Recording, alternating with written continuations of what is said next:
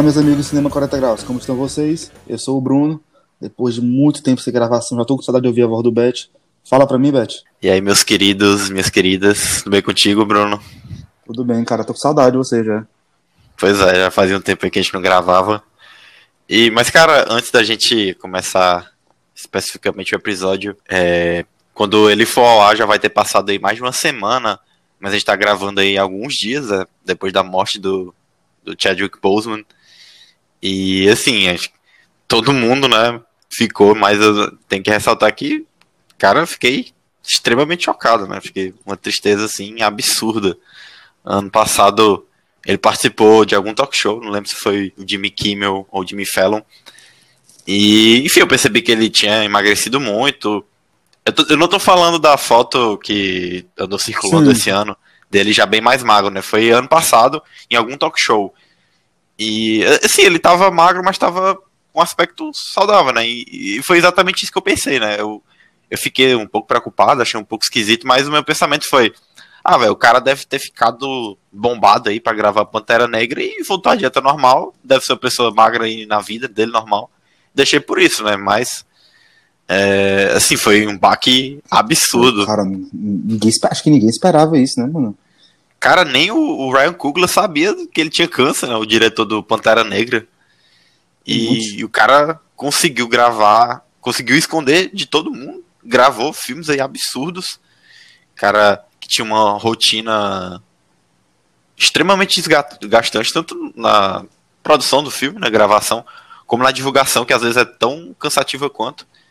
E outra coisa que eu fiquei refletindo também bastante, que acho que alguém comentou isso no Twitter, que ele é assim, um cara muito envolvido com casos sociais e ele sim, provavelmente sim. participa muito desses eventos com crianças, vai para é, deve ter visitado né, hospitais com crianças com câncer, estando com câncer, cara. Então, assim, é, é surreal a força do cara, como o cara hum. literalmente um guerreiro, né? O cara foi um verdadeiro herói, não tenho que, não tenho o que dizer. E eu até falava, algumas pessoas talvez, não sei se eu comentei em algum podcast, que eu não achava cara carismático. Gente, só deixando claro, eu não achava ele carismático no papel de Pantera. Com o ator Chadwick Boseman, não tenho jamais tive nada contra ele, ainda mais assim. Acho que o, o filme é, completa, é completamente relevante. Acho que qualquer pessoa que tem um pingo de bom senso consegue perceber isso. Mas é só para não tirarem, talvez, uma frase minha fora de contexto. Então, tem que ter um pouquinho de cuidado. Mas, só queria deixar aqui uh, os meus a minha assim, de solidariedade né, a todos os fãs dele. E o que eu acho que eu posso fazer mesmo é desejar que ele encontre a paz e que saiba que ele deixou muita gente com saudade aqui embaixo. E é um cara que você falou tudo o cara escondeu de todo mundo fez assim uma rotina gigantesca de treinamento fez tudo segredo e entregou um, um filme que não por menos, é dos mais referenciados da, da atualidade. Então, deixa, o Cinema 40 Graus deixa aqui nosso muito obrigado ao Chadwick Boseman. É, fica aí como uma pequena homenagem nossa à figura dele, né? Que, assim, vai com certeza levar um legado absurdo, porque a gente levar em consideração a importância do, do Pantera Negra é fora do normal. E quando você para para analisar os outros filmes que ele fez, Cara, ele interpreta o primeiro negro a ingressar em uma liga profissional de beisebol, interpretou o James Brown, interpretou sim, o primeiro negro sim. a fazer parte da Suprema Corte, né? Ele fez parte aí do, do The Five Bloods, o destacamento destacamento, não lembro qual é o título português, enfim, o filme aí do Spike Lee, recente, de 2020, né, que já despontou aí pro, pro Oscar do ano que vem. Enfim, o cara aí com, que tinha um potencial imenso, né, foi uma perda gigantesca, e, cara, 2020 tá complicado, viu? Cara, tá. Só, só piora, né, mano? Que aninho. Quando a gente acha que, que não tem como piorar 2020. Nossa, que aninho embaçado. Quem, acho que no final do, do ano a gente faz um programa de. Aquele. Aquele. Relembrando, né? Que igual o Oscar faz. E que tem na Globo. Acho que não vai ter mais lugar. Olha quem já. Olha quem já, já se foi tanto nesse ano. E assim, é só, só tá tendo muitas mortes que a gente realmente não que a gente não espera. Porque uma coisa seria o Como é, rapaz? O nome do. É Shane. Kirk Douglas, por exemplo. Então, Kirk Douglas falecer já era esperado. Então, já era. Normal. Tava, era, assim, a vida. Não que a gente quisesse que Kirk Douglas falecesse, pelo amor de Deus, não tô dizendo isso. Mas, assim, já é um cara que já tava, já tava mais idoso, então já era um pouquinho. tava debilitado. Então, meio que todos, meio que os fãs, a família e até o próprio Kirk Douglas estavam estavam esperando um, pouco, um pouquinho isso. Mas, putz, eu já fiquei, eu já fiquei assim, meio em choque quando eu perdi o Zé do Caixão, cara. E, que já era assim, já era mais velho e tudo mais, mas para mim foi. Eu fiquei, caralho, o que, que houve aqui? Avalie nossa reação quando a gente ouviu do Chadwick Boseman. Então, fica assim. A gente for, for fazer isso, eu acho que é só porque fica um episódio muito, muito, muito, muito, muito triste. Mas, mas se a gente parar para lembrar. Ah, cara, mais pra melhorar o astral aí, porque. Como dizia o sábio vai, Renan, né, do Choque de Cultura. Vai tocar um skunk, é? E bota a garota no final? Botar um skunk. Eu sabia Como dizia Renan do Choque de Cultura, a energia tem que ser lá em cima, cara. E cinema 40 graus é energia lá em cima. Vamos colocar essa astral lá pro alto. E assim, depois aí de um episódio especial de discussão, muito bacana de gravar, diga-se de passagem, né? Eu acho que deu para dar mudar um pouquinho o estilo, tanto do que a gente vinha abordando, da forma que a gente vinha abordando. Hoje a gente volta em programação normal. Voltamos às famigeradas listas de preferidos. E, como vocês já viram no título, trilhas sonoras, né? E assim, o cinema como arte audiovisual traz aí alguns elementos que fazem com que as obras que a gente está lidando acabem mudando de patamar, né? O que seria dos filmes de aventura clássicos aí dos anos 80, anos 70, assim, a, a, as trilhas marcantes, né? O que seriam dos slashers, assim, as, as trilhas sonoras memoráveis aí do Halloween, Sexta-feira 13. Nada mais justo então do que a gente trazer esse aspecto essencial que, é, que são as trilhas sonoras, né? E porque assim, uma música bem encaixada num filme, cara, é o diferencial para deixar você arrepiado naquele momento chave ah, do é. filme, né? Trazer aí duas obras, é, duas cenas específicas que sem aquela música perfeita não seria 10% do que essas cenas vieram a ser. A primeira que são duas cenas que eu acho bem especiais assim para mim, não são necessariamente tão mainstreams, né, mas a primeira que talvez seja mais mainstream, que é a da a cena da igreja de Kingsman, ao som de Free Bird do Leonard Skinner, sensacional. E a outra, aquela cena de Kick-Ass da Chloe Grace Moretz ao som de Bad é, Reputation. Cara, sensacional. Você fica arrepiado aí só de só de lembrar, né? E hoje a gente vai apresentar então algumas trilhas marcantes nas nossas vidas. A gente não vai fazer distinção entre trilha original ou trilha adaptada, digamos assim, né? E em relação a isso da, das trilhas adaptadas, é que seriam basicamente trilhas não originais, é, trilhas que são basicamente compiladas de músicas encaixadas aí para pro filme, né? Que não necessariamente foram feitas pro filme. Porque quando a gente analisa isso ultimamente, né? O que que muitos filmes têm feito? Galera pega uma penca de música famosa e todo mundo gosta, joga no filme, abarrota e um filme bem mais ou menos, né? justamente tá para você achar. Tá falando de Esquadrão eu... Suicida? Bicho, tu... eu ia. Era a próxima palavra que eu ia falar, Esquadrão Suicida. tá falando de Esquadrão Suicida desde o começo? Pra saber? É, basicamente o que foi feito Esquadrão Suicida, né? O pessoal pegou um, várias músicas, enfim, que todo mundo gosta, clássicos aí do rock dos 70, 80, 90, e jogou dentro do filme, não necessariamente em momentos convenientes, só basicamente por colocar a música. E assim, parece às vezes um videoclipe, né? Nossa, então, parece muito. Não adianta de nada o filme ser muito ruim ao som aí de Led Zeppelin e CDC, né? Mas só, só botar no Spotify o Led Zeppelin 4 e pronto. É bem melhor do que ficar assistindo o um filme meia boca, né? Mas, uh, em determinadas situações, a gente tem aí mestres dessa arte de pegar músicas talvez não tão conhecidas e jogar no filme, que são basicamente dois diretores, o Tarantino e Edgar Wright, né? E acho que são caras aí que conseguem conseguem fazer o que os outros não, não têm sucesso, né? Mas também tá muito associado com o fato que os filmes deles são muito bons. Né? Isso é verdade. E os caras conseguem encaixar perfeitamente bem as músicas nos momentos propícios. Né? Isso é verdade. Eu mesmo, o Edgar Wright aqui ficou bem, bem, bem, bem, bem, bem presente aqui na minha lista. Ele é um cara que para mim ele, ele sabe bem a hora de encaixar a música, sabe quando é que é necessário fazer com que ela se sobressaia, faz, sabe quando ela tem que ser apenas um complemento. Isso é muito, e isso não é tão simples, é, é muito fácil a gente cair no, no exagero. Como a gente já deu vários exemplos aí, de pegar uma música legal, uma música conhecida, e colocar para ela tipo, se sobressair para e, e acabar que meio que parecendo um videoclipe toda a cena. Tu deu um exemplo, Beth, e eu até, até quando eu tinha, eu tinha passado a pauta, eu não lembrei, agora você falando, me veio assim, nossa, como é que eu esqueci disso? Mas dois exemplos de música assim que, que complementam demais na questão da trilha sonora.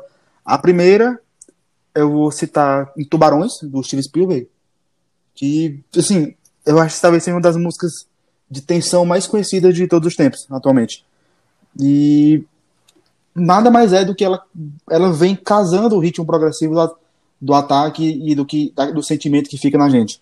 Ela não vem como assim, como ela não vem na intenção de dar o susto, como é feito hoje um pouco de forma barata nos filmes de terror. Que a gente que eles colocam uma música que é mais baixa e aí para te dar um susto eles só aumentam o volume. Mas não, ela é uma música que ela desenvolve e ela casa muito bem com a cena. E o segundo, nossa, tu quer assim, tu quer qualidade melhor do que existe no Halloween de Joe Carter, com a, a música que é claramente associada ao Michael Myers. Feita mim, por ele, né?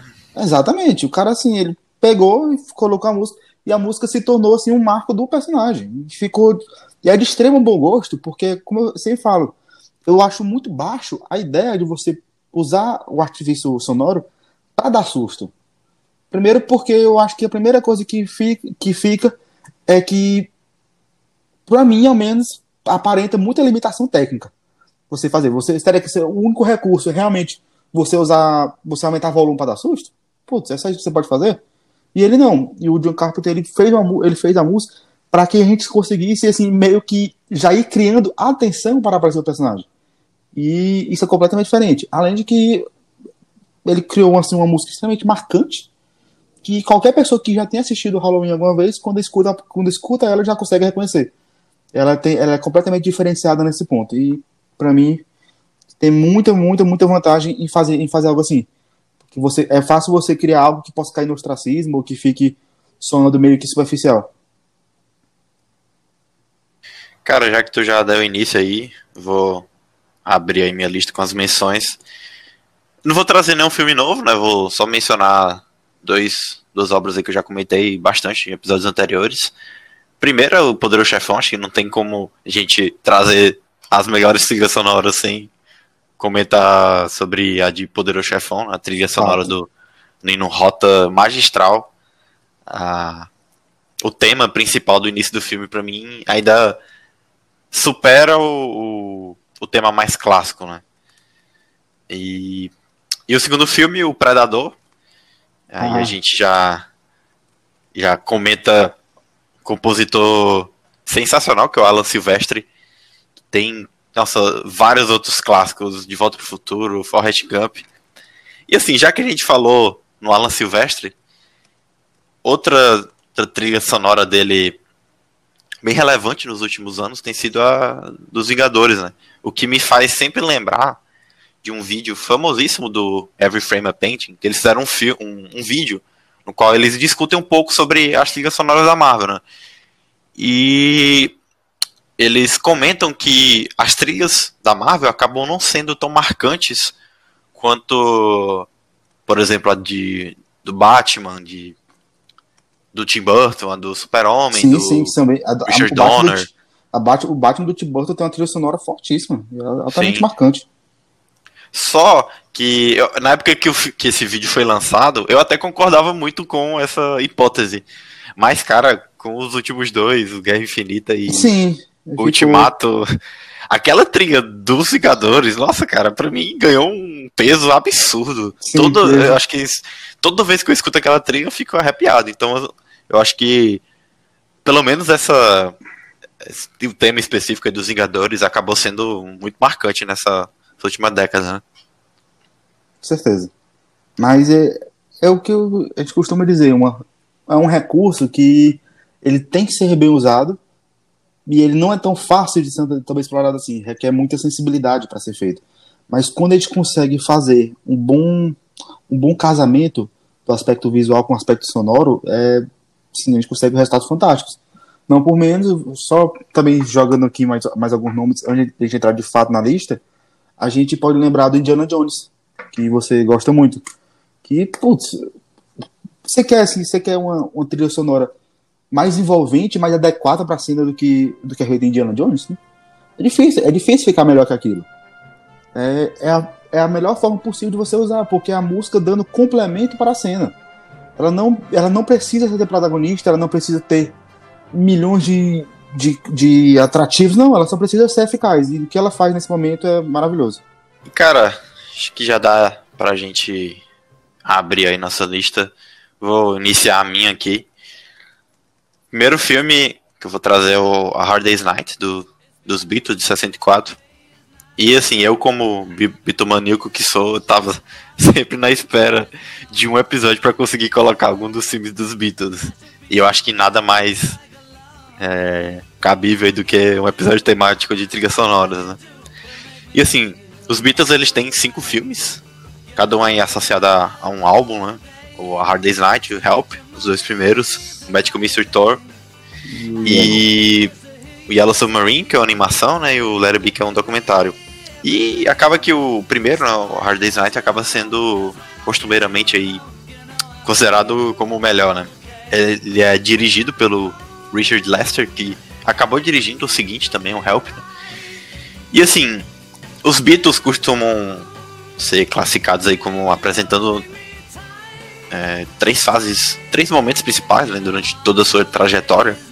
Tem a parte inicial, a fase inicial como boy band aí dos primeiros álbuns, desde o Please Please até o Help segunda fase mais psicodélica do Rubber Soul até o Magical Mystery Tour. Fica aí a menção ao, ao Revolver, que é meu álbum preferido deles e tá, talvez da vida também. E a terceira fase é da maturidade, né? Do, desde o do álbum branco até o Web Road, né? E esse filme, ele tá basicamente associado a essa primeira fase, né? E é muito marcada pela Beatlemania. Né? É, para quem não conhece a história do filme, né? Eles, os quatro membros da banda, eles interpretam eles mesmos. Né? E o filme se passa basicamente é, durante um dia como se estivesse acompanhando a vida deles, nessa loucura de bitomania, que todo mundo quer ter uma entrevista com eles, todo mundo quer que eles toquem no, na rádio, na, na, na, televisão, todo mundo quer um autógrafo, quer conversar com eles. Assim, ele, os Beatles estão basicamente sendo os Beatles, né? Sim. O Paul sendo o Paul, o John sendo o John, o Ringo sendo o Ringo. E assim, cara, não tem como ficar melhor do que isso, né? Os caras têm um dos motivos, além deles serem músicos sensacionais, um dos motivos deles terem sido quem se tornaram, eu acho que é, é basicamente o carisma deles. Né? É e mesmo se tratando aí de um, de um filme, algo que eles basicamente nunca tinham lidado antes, é, eles esbanjam o carisma no filme, né? Então, assim, você vai basicamente ver os quatro sendo eles mesmos durante o filme e entre esse, os intervalos das cenas você vai escutar eles as músicas do, do álbum. Então, assim, não tem como, como ficar melhor do que os Beatles sendo os Beatles junto com o álbum deles. É muito bacana, né? Eu acho que todos os filmes do Beatles, eles têm uma. Eles, eles têm uma. Eles têm um charme muito particular. Porque eu lembro que o primeiro que eu assisti foi Yellow Submarine, porque foi que eu tive acesso mais rápido. E depois eu fui, depois eu fui acompanhando. Com a medida que eu ia ficando mais interessado em Beatles, em Beatles né, eu, eu ficava, mais, ficava mais ansioso por ver o próximo. E, assim, todos me agradam bastante. E não tem, não tem muito o que falar, Beth. É, a trilha sonora é, são, são os Beatles tocando. Tem como ficar melhor que isso? É, tem não, cara. Difícil, é muito difícil. E, e é como tu disse, é uma coisa muito, muito legal. É que eles meio que saem da zona de conforto deles e mesmo assim não fica não fica uma coisa mal feita nem nada. Não, fica completamente interessante ali. A gente fica bem. A gente fica bem assim, até surpreso com, com, a, qualidade, com a qualidade da produção. E eu com, só queria dizer também, relatando de novo pro Yellow Submarine, que pra mim é uma das animações mais charmosas que eu já assisti. Por, por conta de toda a estética psicodélica, tudo, tudo dele funciona. É, tudo pra mim é, é como realmente deveria ser. E gosto, gosto muito. Dando continuidade, Beth, pra minha primeira, primeira escolha, eu vou fazer. Eu, tu falou de um diretor que eu vou falar muito, e eu vou fazer logo o, o combinadinho aqui pra, pra gente. Como o Edgar Wright tem sensibilidade para acertar, viu? Na, nas trilhas demais, demais.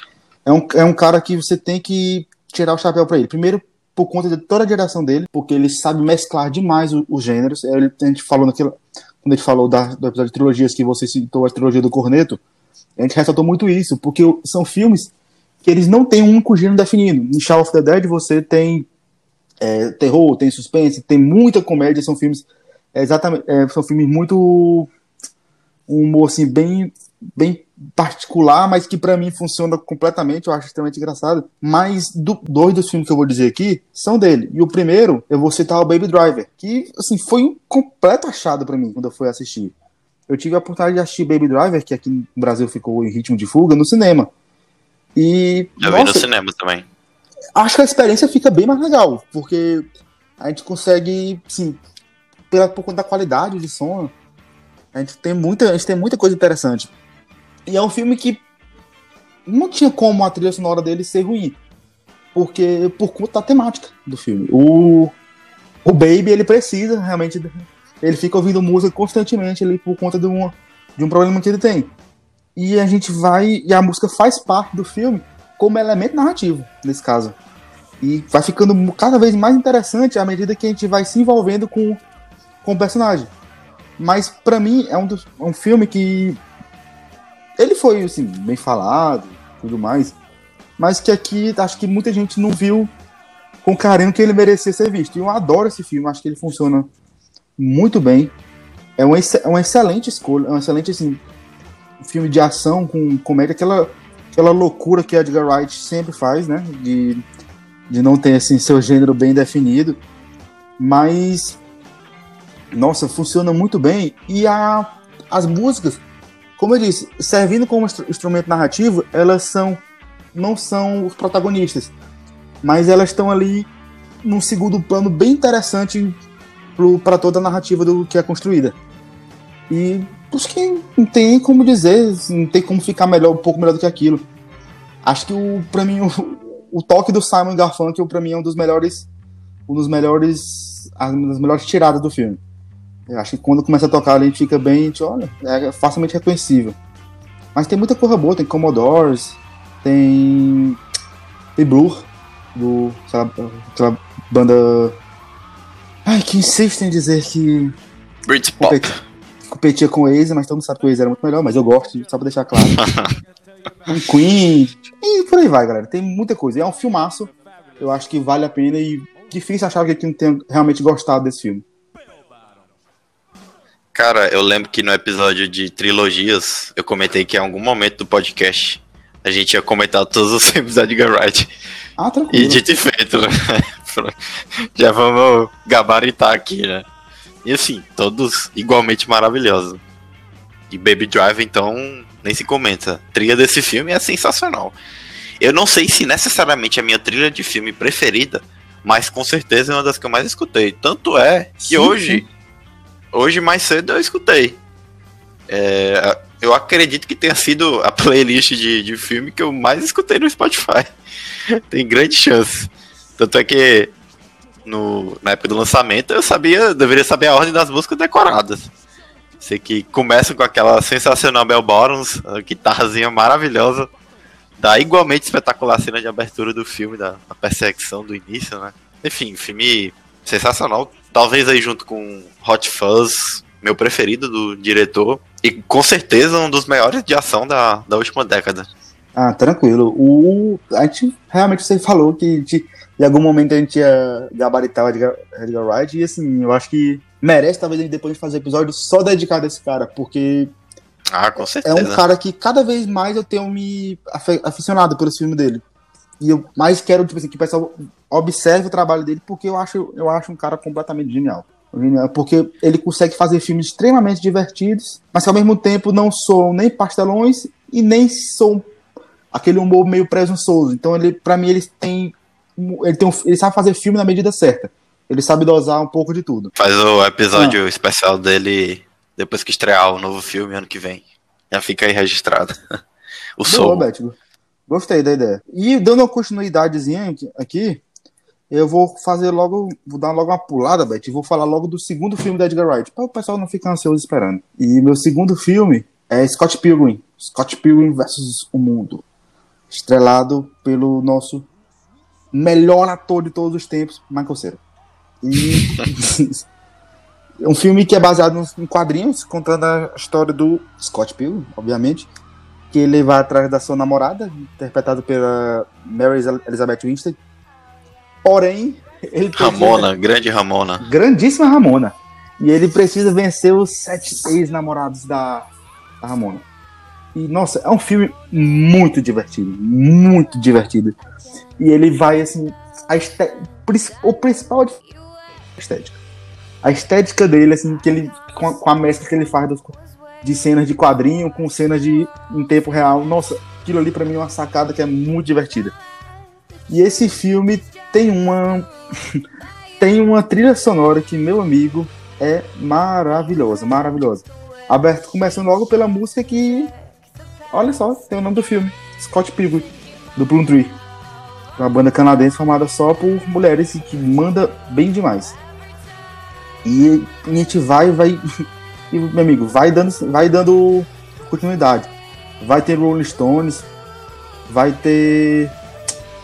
Acho que tem, eu acho que tem Pixies? Ou é só da carreira solo da, do, do Charles? Mas, ah, enfim. Mas eu sei que tem que tem do, a música que é com o com o, o Charles, que era cantor do, da banda Pixies. Uhum. E, e, por aí vai, vai, assim, tudo vai funcionando de maneira mais genial possível. Além da óbvio da música que tem o nome, título da nossa famigerada Ramona. Qual é o nome da, qual é da música, Beth? Ramona. E, e é um filme que pra mim funciona bem demais. E novamente, Edgar Wright aqui tá completamente em dia, acerta e manda benzaço. Ah, cara, eu acho que tu tocou no ponto que eu tinha escrito exatamente isso. A estética desse filme é sensacional, né? É uma mistura aí de jogo, tem aí o aspecto dos quadrinhos, né? Porque é uma história baseada no quadrinho do mesmo nome. Tem aí a.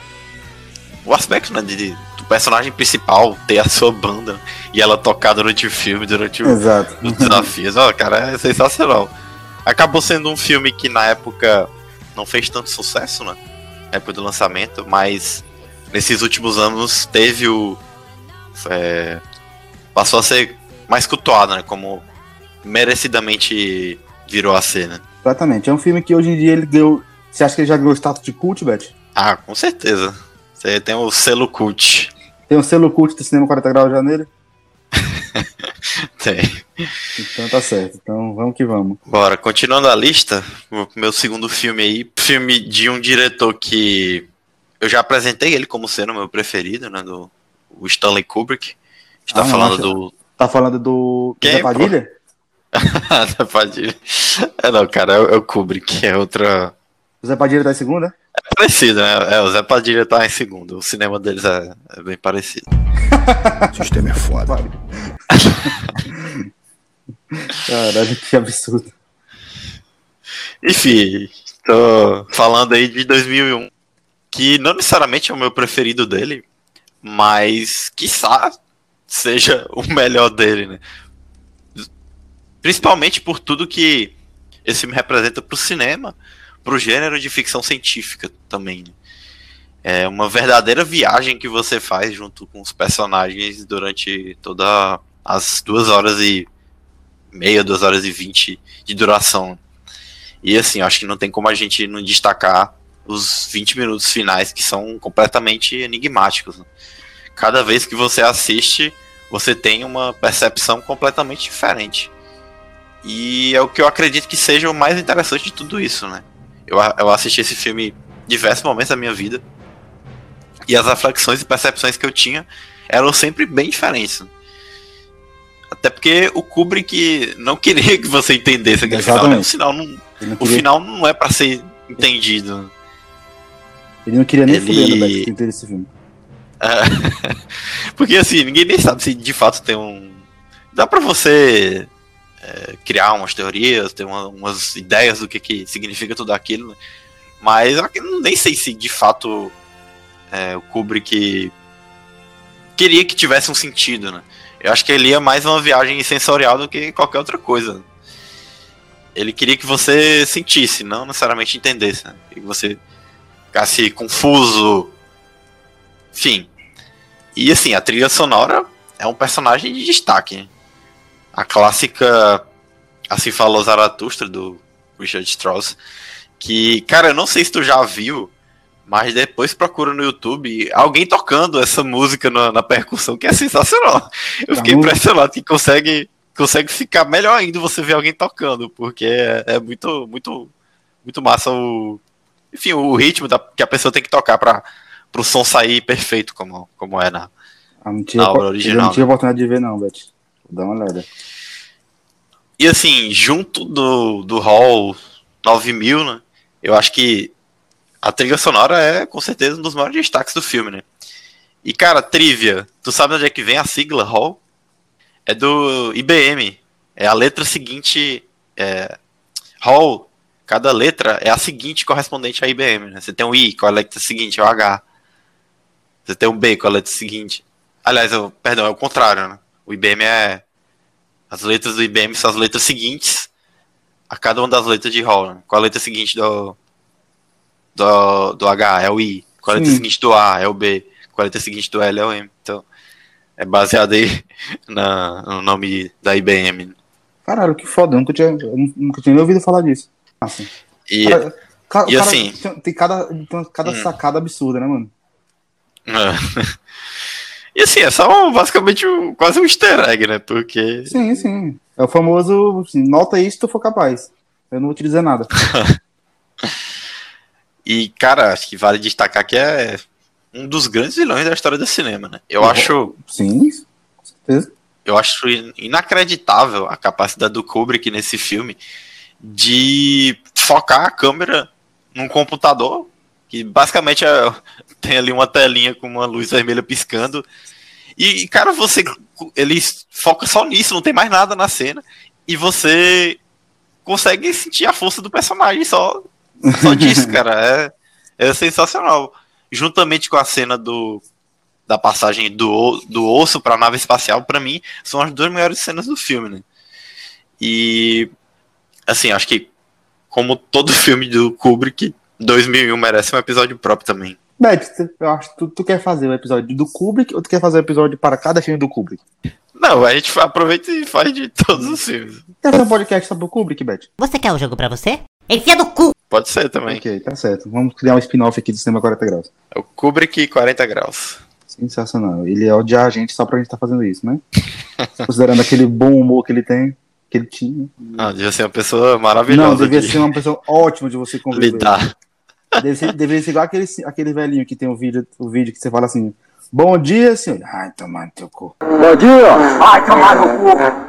Deve ser ele, certeza. Deve ser uma pessoa super tranquila de lidar. Juntar ele com o Tom Cruise dava ótimo fazer um filme. Dando, agora, não continuidade, Beck, porque eu sou um cara com um vocábulo muito extenso. Mas dando sequência no meu filme. Segmento. Segmento. Eu vou citar aqui outro filme de. de assim, nós, nós estamos numa sincronia maravilhosa. Eu vou citar também o seu segundo diretor preferido, que é o Kubrick. Primeiro, então, sabe que é o José Padilha, mas o Kubrick ele não acertou nenhuma, nem duas, nem três, ele acertou ao longo da carreira, acho que praticamente toda, porque a gente deixou bem claro que a gente não consegue pensar num, num ponto baixo dela, assim, em termos de, de carreira. Não Tirando o primeiro filme, todos os outros 12 são, no mínimo, é. muito bons é, em termos de carreira, não de cozice, mas eu acho que o que ele fez em Laranja Mecânica também merece muito, muita atenção. Vamos lá, Laranja Mecânica é um filme que é estranho. Ele não tem outra de...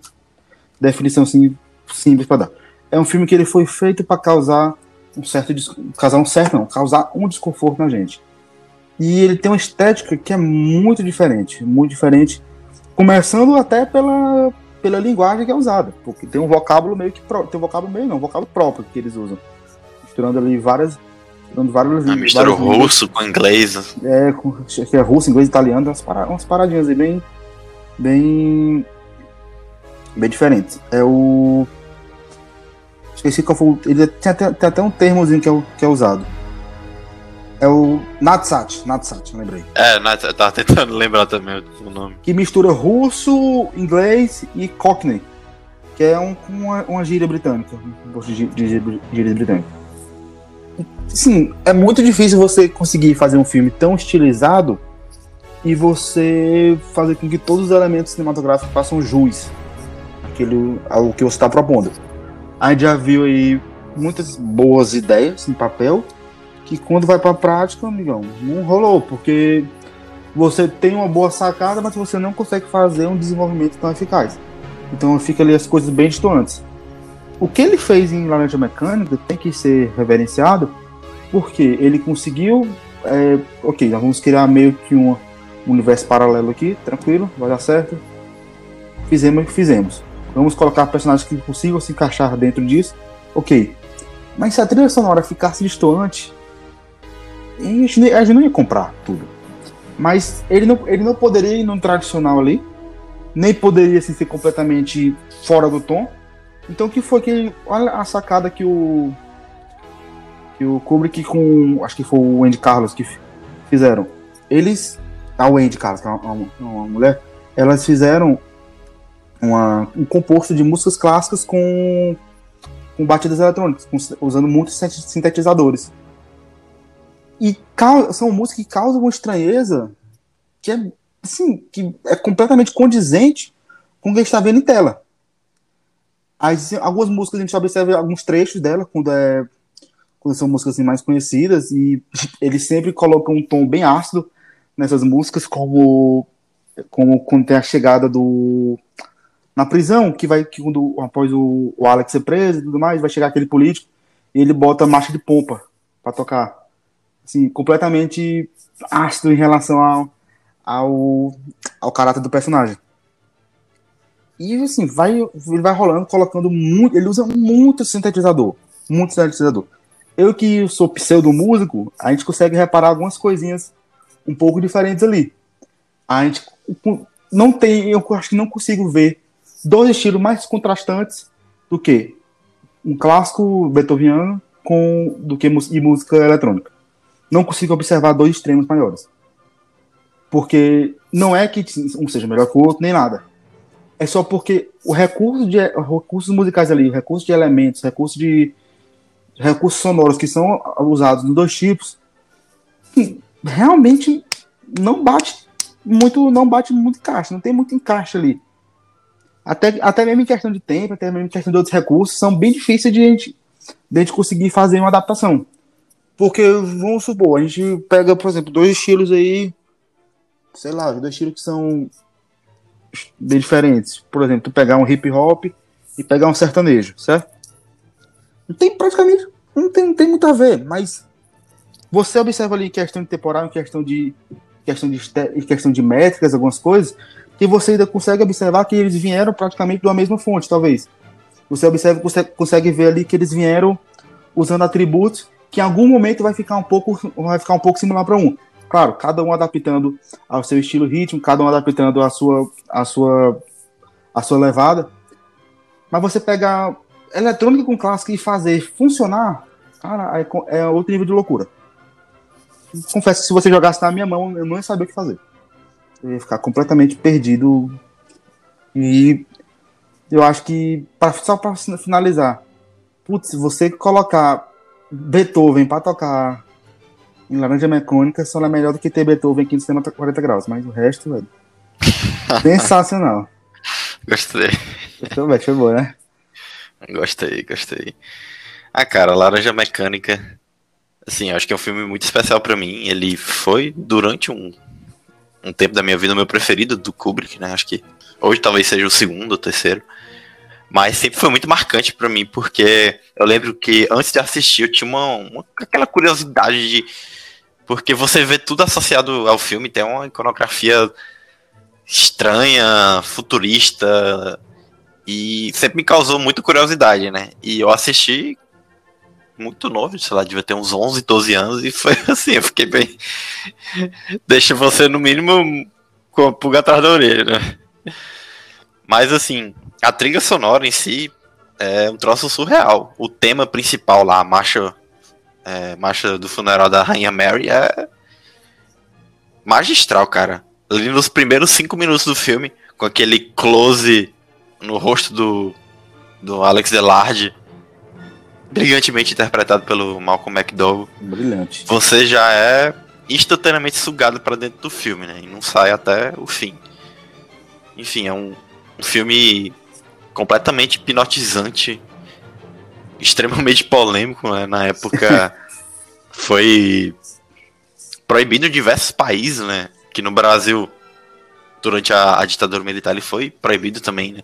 Aí o que que, que, que a galera fazia? Ia pro Uruguai. Ia pro Uruguai assistir. Ia pro Uruguai. Ia pro Uruguai. E assim, depois que. É, depois que ele estreou no Brasil, né? Depois da, de ser liberado, totalmente censurado. E, enfim, acho que foi um filme que durante muito tempo trouxe uma grande dor de cabeça pro Kubrick. Nossa, demais. Mas. Não, demais. Ô, Beth, E- só pro pessoal, pro hum. pessoal que não sabe, explica essa história do Uruguai aí. Resumidamente, E, assim. é, assim, o filme estreou na década, no início da década de 70, né?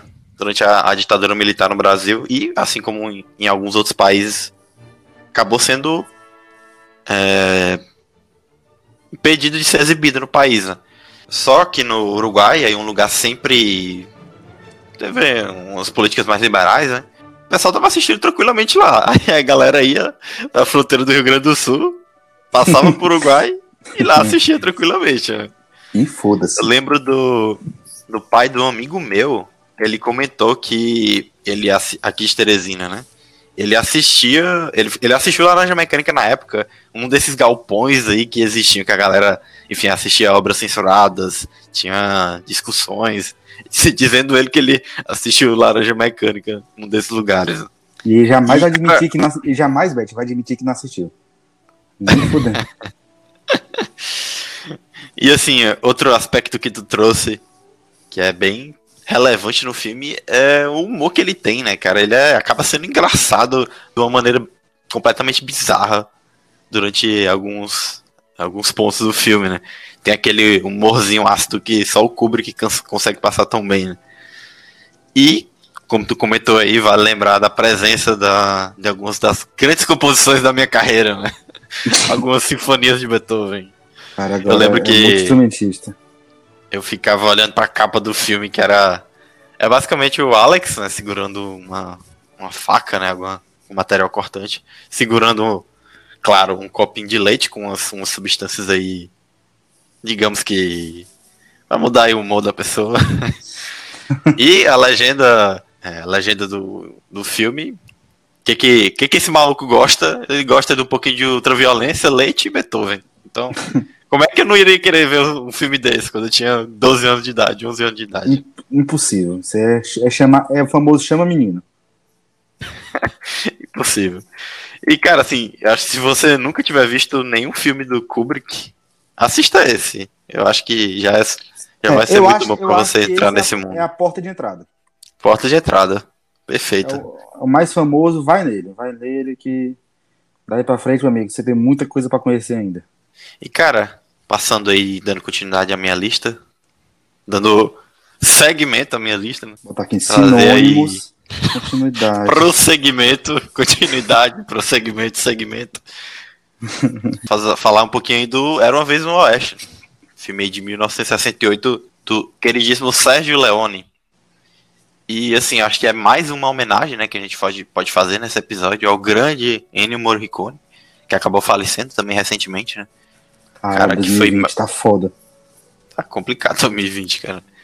Enfim, um, um, um mestre aí das trilhas sonoras dos faroestes. E que a gente comentou um pouquinho no episódio do Tarantino, né? E assim, eu poderia trazer aqui facilmente também a trilogia dos dólares. Que o terceiro filme tem, talvez a. Eu acho que. Pra quem acaba não acompanhando tanto o faroeste, quando você pensa que faroeste, vem instantaneamente aquele tema de três homens em conflito, né? Sim, claro. Então, assim, instantaneamente o cara já já pensa nessa, nessa trilha, né? Pra mostrar como a obra dele é marcante, não só para o cinema faroeste, como de forma geral, né? Mas, na minha humilde opinião, eu acredito que a trilha desse filme consiga superar da, da trilogia dos dólares. Apesar de eu achar que os filmes, talvez, da trilogia dos dólares sejam melhores do que esse, né? Mas a trilha, para mim, pelo menos, é, é superior. O tema principal do personagem interpretado pelo Charles Bronson é um dos mais sensacionais da história do cinema, né? O tema aí da, da gaita, que tem uma aquela crescente absurda, né? Começa só com a, a gaitinha do fundo, entrando os outros instrumentos. E assim, como em muitos outros. É, muitas outras trilhas do Morricone, né? Tem esse aspecto, né? Você começa um, simples e vai ganhando imponência, né? Vai ganhando força. Assim como o personagem tema é, vai ganhando no, nos momentos que ele aparece, né? No caso desse filme, o, a harmônica, né? O, o, nome do personagem, ele sempre começa tocando a, esse iníciozinho da gaita, né? Aí de repente aparece ele, começa a trilha ganha força. E. Enfim, sensacional. Tem um. Nossa, nossa mas o, o, editor desse, hum. o editor desse episódio tá muito fodido, né, velho? Aí tem que botar tudo. Nossa, tomou no cu. Ainda bem que vamos ter que começar a pagar melhor esse cara, velho. Mas ah, deve ser. De zero pra zero. Multiplica por 10 o salário dele. e, cara, assim, já comentei do Charles Bronson, mas ainda tem Henry Fonda, Claudia Cardinale. Cara, é, eu acho que, como eu comentei, comparando um pouquinho com a trilogia dos dólares, eu acredito que seja um filme menos acessível, porque acaba que as pessoas é, consideram ele um pouquinho mais lento, né? que nesse aspecto a trilogia dos dólares, especialmente o terceiro, acaba sendo mais a, um pouco mais acessível. Mas, enfim, acho que fica registrada aí a obra marcante do, do Sérgio Leone. Tanto é que muitas pessoas eh, consideram o ROV no Oeste talvez o maior faroeste da, da história, né? Assim como a trilogia do, dos dólares feita por ele, né? Mas enfim, mais uma grande pérola dirigida por Sérgio Leone durante a prolífera década de 60 que foi para o cinema faroeste e espaguete, né? É, já ia falar que é um dos, é um dos grandíssimos representantes dos filmes faroeste, faroeste espaguete, né? Que adoro esse nome, então tô, tô triste porque tu falou, porque eu, ia, eu queria ter falado ele, então tô um pouco puto aqui por mim. Mas, assim, é Morricone, né, irmão? Vai falar, vai falar o quê? Não tem como ficar melhor, é um cara que ele, assim, pô, acho que você conseguir contratar, se você fosse fazer um filme perfeito é você a, entrar em discussões ali de ator, discussão ali de direção, ver se, se, ver se você colocava o Kubrick, ver se você colocava o ator seria o Marlon Brando, se seria o Daniel Day-Lewis, mas acho que para direção de áudio e criação musical não ia ter muita discussão não. Cara, assim, eu acho que é a maior autoridade que já existiu em termos de, de técnicas é, sonoras por, no audiovisual. É impossível. É muito, muito, muito, muito além do, da capacidade de qualquer outro. Beth, novamente, para te provar que eu tenho um, um léxico assim, completamente diferenciado, estendendo aqui a minha lista, é, eu vou fazer aqui agora um filme que tem um, eu tenho um carinho muito particular. Eu sei que o Beth não é dos maiores fãs desse filme, mas foi, assim, é de longe dos filmes que eu mais curti assistir, que eu mais, talvez, tenha assistido em toda a minha vida, que é o grandíssimo Doni Darko, de 2001. 2001? É 2001, é, Beth. É 2001, Beth. Você quer me enganar? Com o nosso lindíssimo Jake Gyllenhaal. E também conhecido como o único filme bom que o Richard Kelly fez na vida dele. Foi só esse. é tipo isso. Só foi esse. Depois só foi merda, irmão. Foi merda. Então, se você, por algum acaso, é um, é um garotinho uma garotinha, um serzinho. Eita, assisti Doni Darko. Puta que me pariu. O filme é bom demais. O Cinema 40 Graus tá falando ali que o filme é bom pra caralho. Esse Richard Kelly é um gênio, é o novo Kubrick. É não, filho. Foi um, assim, foi um dia de sorte que ele teve. Depois não veja mais nada, não, porque nada presta, é tudo um lixo completo. E nada, é sério, nada, nada vai prestar depois. Mas em Donnie Darko, pra mim, o filme é um filme excelente. Eu tá, assim, fácil. Acho que deve ser top 3 dos que eu mais vi na minha vida. E, mano, eu acho que tem nada melhor pra, pra sincronizar ali com, a, com aquela melancolia que tem no filme do que Tears for Fears. Ou como ficou conhecido aqui na época do Rock in Rio. Essa aí eu não lembrava, não. Sério, ficou conhecido como for Fears. Meu Deus, velho. Cara, era foda. E, cara, assim, é aquela, aquela música bem característica, aquela, aquele ritmo melancólico do Tias Fofinhas, que deu, que deu, que funcionou assim maravilhosamente. E a, e a própria composição instrumental, ela dá um ritmo e um segmento pro filme que funciona perfeitamente, porque em nenhum momento as músicas elas te tiram, tipo, assim, tiram o teu foco, tiram tua atenção, porque puta, puta que pariu, o Danny Darko é um filme difícil pra caralho de entender, principalmente porque ele é um filme que está incompleto. Vamos, vamos ser sinceros aqui, é um filme que está incompleto. Você disser que entendeu, você entendeu sem ter visto nada, você tá mentindo. Eu, eu, eu comecei a entender uma coisa quando eu fui ler a boca do livro. E aí come- foi um pouquinho mais sentido quando o, o Richard Kelly fez o favor de lançar a versão estendida. Aí eu, ah, mas, mas será que eu só achava que era importante ter vindo isso no filme? Não. Porque meio que explica as coisas. Sou merda. Mas, sem problema. Mas eu, passei três anos pensando, tirando isso. E a gente, vamos lá, a gente tem que lembrar que a gente acompanha o Donnie, interpretado pelo, pelo Jake Gyllenhaal, que é um adolescente super estranho, tá lá, claramente um esquizofrênico, dando. E tá assim, naquelas situações absurdas, tá vendo o diabo do coelho ali, tranquilo.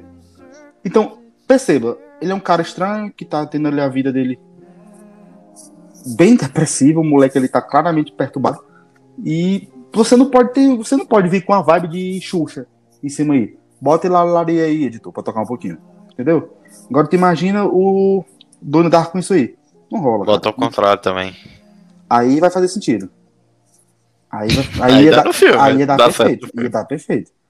Mas ficou assim, beleza. Mas se você fazer a, uma progressão com aquele rock ali 2000, com uma pegada assim, bem usando, usando elementos de, de órgão, que tem durante do longo do filme todo, cara, tem, dá certinho. Ele funciona perfeitamente. É um, a trilha para Donnie Darko, ela tinha que ser da, da mesma forma que o filme. Ela tem que ser eficaz, mas ela não pode se tornar maior que isso. Tanto que é composto basicamente de trilhas instrumentais, mas quando precisa que a música venha e ganhe notoriedade, eles escolheram tipo dois, eles escolheram uma banda que é altamente conhecida. Só que ao mesmo tempo você vê tipo assim que se encaixa perfeitamente ali. Não foi um recurso utilizado para fazer, ah, não. O filme aqui acho que vai dar meio ruim, coloca bem é, é, Esquadrão Suicida Phillies, bota a música aí pra rolar pra ver se tá certo aí, beleza? Não. A música ele faz sentido por conta, principalmente, da forma como é cantado pelo Tears of Fears. Então, que acho que quem já escutou sabe que é uma música tipo assim que tem uma pegada bem um pouquinho psicodélica e tudo mais, e que é cantado de uma maneira assim mais um pouco lenta, mais mais suave, porém que tem todo um, um arranjo musical por, por trás que é bem complementar, que não fica não, não, não é uma voz que, tipo assim, que fica facinho de ouvir. Eles usam muito coros, eles usam muito eles usam muito sintetiza- sintetizadores, recursos. Então, ali para aquele momento ali, quando você junta com aquela vibe bem estranha que tem no filme, putz, funciona bem, funciona muito, muito bem. E depois tem a versão que eles fizeram do da versão do diretor. Cara, essa versão do diretor é muito melhor que a versão normal do filme. Isso é muito, fico muito puto. Que aí eu não tem lembro qual que eu assisti. Eu acho que eu assisti a normal mesmo. Cara, na versão do diretor tem The Church, tem Duran Duran, Joe Division. Tem sim, né? vai fudendo, vai fudendo mesmo. Beth, é tão absurdo, porque você quando assiste Tony Darko, acho que a primeira reação quando acaba, você fica, que porra foi essa? Porra, Sim, é desse jeito. Fica, que porra é essa? Aí você fica procurando resposta, procurando resposta, fica pensando. Bem, só que, bicho, chega um ponto que você percebe que tá falando alguma coisa ali. Que tem alguma coisa que não foi explicada. Não é que você é burro, que tem coisa que não foi explicada. E aí você fica. Você você vai fazer o quê? Você, famoso meninote, vai no Google vai procurar teorias. Aí você vai ver o Rolandinho do Pipocando explicando andar. Mas, cara, todo mundo vai tirar a teoria do cu. A, a resposta tá bem no, tá a resposta no livro, porque tem, uma- tem a porra do livrozinho da, da Mamãe Morte que era necessário pra entender o diabo do filme, porque ele explica teoria, as teorias, as teorias de, acho que é, acho que é baseado em teoria de corda, eu acho. Que tipo, tipo assim, ele vai assim, obviamente, resumidaça, resumidada, não é nada complexo, nada demais. É um filme que é, puta, é um filme que era pra ser até com temática meio adolescente. Mas, porra, precisava pelo menos explicar, não dá pra você jogar as coisas ali e falar assim, filhão, resolve aí, viu? Como foi feito. E acho que foi esse ponto. Enquanto que o Richard Kelly, ele teve, sim, inspiração pra fazer, ele não teve a malícia suficiente pra perceber que tava faltando algo. Acho que ele chegou, realmente, ele foi o limite dele. Tanto é, né, que depois só foi bosta. Cara, eu acho que esse, esse filme Donnie Dark é um filme que normalmente ou a pessoa acha que é perfeito ou acha que é um lixo, né? É muito 880. Só que eu, como vocês já perceberam em todos os episódios, sou um cara do meu termo. Assim, eu acho um- que é um filme bom. Eu não considero obra-prima que muitas pessoas acabam destacando como sendo. Você está certo, quem tá errado é o Papa. Você está certo, quem tá errado é o Papa. Mas eu acho que o, o lado mais bacana é, é o lado das teorias. Eu acho que é um aspecto assim, interessante do filme. Né? Hoje a gente encontra aí milhares de teorias na internet, no- nos famosos fóruns aí do, do, do Reddit. E, assim, tu comentou a do, do Rolandinho, do Pipocando. Cara, assim, sinceramente, eu acho que até hoje foi a que me satisfez mais. Eu acho que ele conseguiu construir um raciocínio interessante ali. Não necessariamente, eu acho que talvez esteja até longe da, de ser a, a certa ou algo próximo da certa, se tiver, né? Mas eu acho que eu gostei do raciocínio que ele utilizou, né? Funcionou como uma espécie de narrativa também. Ele, se não me engano, ele trouxe muita coisa também de, de Volta pro Futuro, né? Da, da viagem no tempo, fez um comparativo aí do Viagem no Tempo do De Volta pro Futuro com a desse filme, né? E assim, acho que o destaque aí da trilha sonora, com certeza, o Tears for Fears. Tem a clássica aí, Tia Sofinhas, a clássica Mad World, que é uma música maravilhosa. Mas, é, assim, eu acho que é um filme que tá sempre aberto à discussão, mas eu também não, não é como se eu considerasse o... Não é dos meus preferidos, né? Eu não acho, assim, que seja um magistral. Entendi, o seu, Mas o, eu acho o que- seu deu o filme, entendi. Vamos entender, né, galera? Todo mundo que é fã de Donnie Darko aí, vai no Instagram do Beethoven e começa a falar. Bota, bota hashtag, Bet odeia Donnie Darko. Não, cara, eu não, cara. Não que eu tô querendo promover cyber- cyberbullying aqui, jamais, mas se vocês quiserem, fica à vontade. Nada disso, cara. Vamos pensar. Dando aí. Diz outra palavra. Que outra palavra, Beth? Usa aí É. constância. Dando. Não, dando. Fazendo um pulo maroto para o próximo lugar da minha lista. Aí, gostou? É. Achei, achei bem vulgar. Então, cara, Jurassic Park, 1993. Acho que não tinha como a gente não trazer aqui nessa lista um filme do Spielberg. né? E como eu comentei em episódios passados, provavelmente é top 3 do, dos meus preferidos do diretor. Cara, pensa na lista que é difícil de fazer, que é a de preferidos do Spielberg. Nossa, cara, é muito difícil, porque você tem no mínimo 10 filmes que você gosta muito do Spielberg. Então, pra fazer o top 3 é complicado, mas. Quando, quando o cara sai metendo blockbuster atrás de blockbuster, isso é difícil. Ah, é difícil, velho. Mas assim, eu acredito que pelo menos hoje a minha lista seja Tubarão, Os Caçadores da Arca Perdida, né? primeiro, o primeiro Indiana Jones e o Jurassic Park. E é no gancho aí do Jurassic Park que a gente tem que fazer a devida homenagem aí ao John Williams, né? Porque você comentou muito aí do, do Morricone. E assim, eu não sou o maior especialista de trilha sonora, não sou músico, não sou nada. Mas eu acredito que pela quantidade absurda de composições que esse cara tem no currículo, que dá pra gente dizer que ele é o maior compositor da história do cinema. Porque você tá lidando aí com filmes que são extremamente icônicos e tanto o filme é icônico como a trilha é icônica e é aquela situação também, né? É, a trilha tornou o filme icônico. Foi um dos elementos que fez com que o filme se tornasse tão relevante, tão marcante. né? E assim, só pra citar, Tubarão, ET, Indiana Jones, o próprio Ju- Jurassic Park, né? Isso só pra levar aí, só pra comentar alguns dos filmes que ele fez com o Spielberg, né? Porque, além disso, a gente tem a trilogia... Trilogia não, todos os filmes de Star Wars. A trilha sonora foi feita por ele? Tem os filmes da franquia de Harry Potter, o Superman original de 78 do Richard Donner. Enfim, cara, é inacreditável. O cara conseguiu se manter relevante por tanto tempo, fazendo trilhas sensacionais para diversos tipos de filme. O cara, na década de 70, tava fazendo a trilha sensacional de Tubarão, mas em 2001 tava fazendo a de Harry Potter, que é tão marcante quanto, cara. Então, é, assim, John Williams é um cara um, um mágico aí da. Ele é, Da velho, a segunda pessoa que foi mais, mais indicada na história do Oscar. Só pede pro Walt Disney, né? Só perde Paul Disney. Nossa, cara, só pra fazer um destaque aqui que eu tô.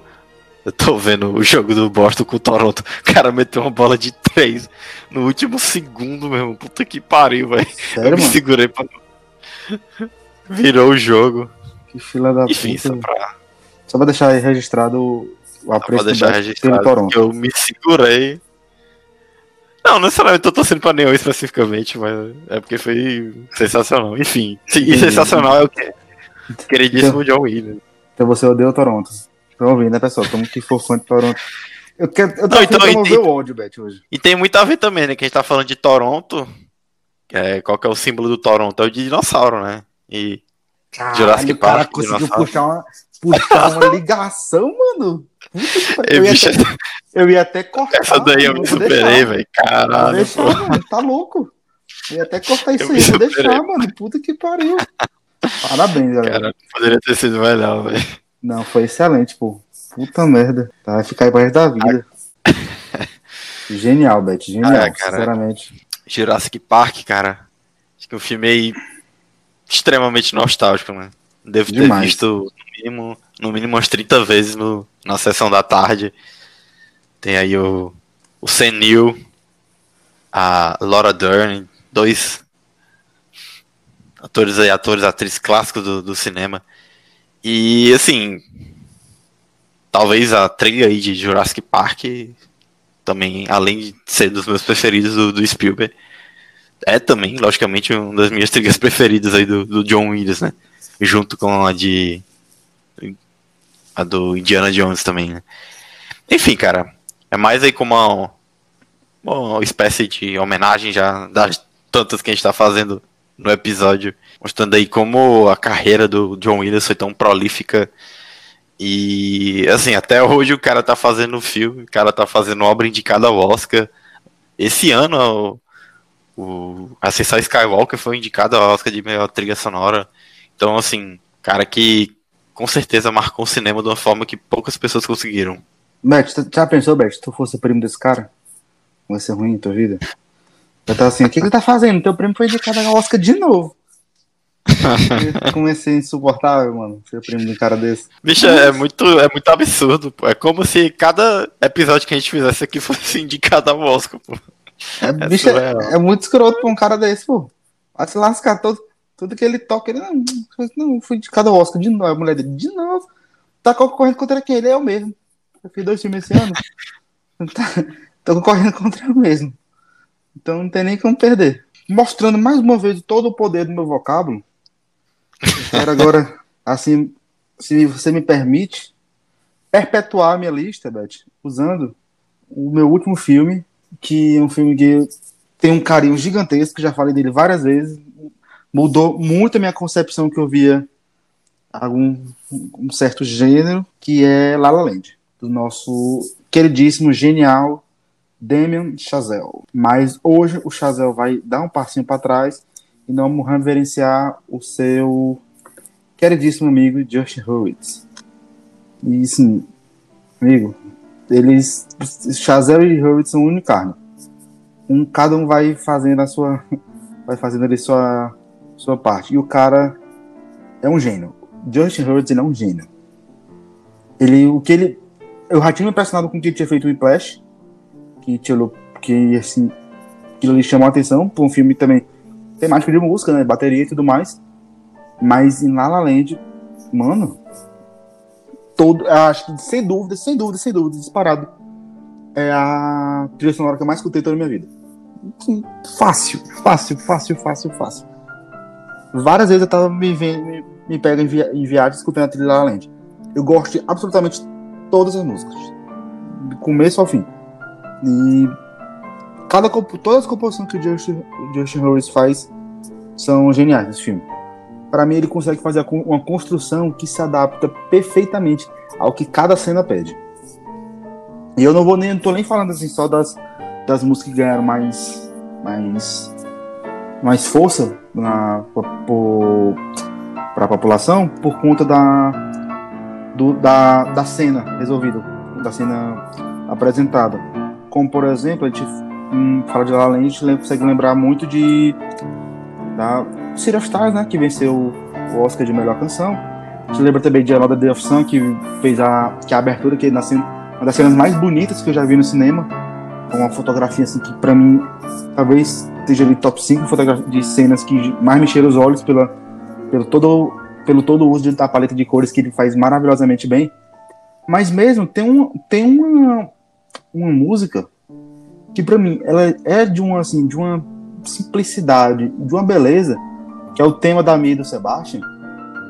Cara, esse, aquilo ali é, uma, é uma, uma sutileza que se adequa perfeitamente. Ele consegue colocar ela em vários momentos que ela se encaixa como um, assim, realmente como um quase que um terceiro personagem, como se a, a melancolia que ela traz ela ficasse um pouco maior do que os personagens.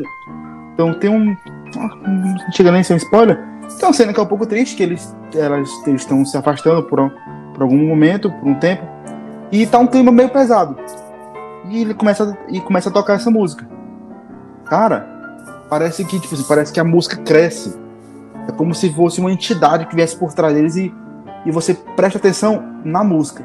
Você nem tá ligando pro, pra, pra Emma Stone e pro Ryan Gosling na cena. De verdade, você não tá nem pouco se importando. O que tá, que tá, quem tá crescendo ali é a música. E aí, daí vai, tem várias outras. A, a música que.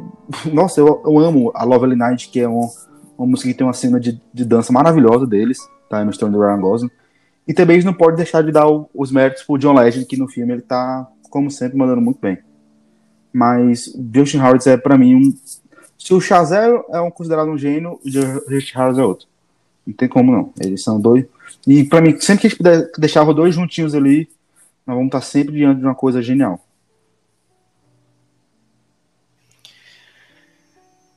Cara, como eu já comentei aí em episódios anteriores, eu não sou o maior dos fãs de, de musicais, mas não tem como a gente não, não gostar de La La Land.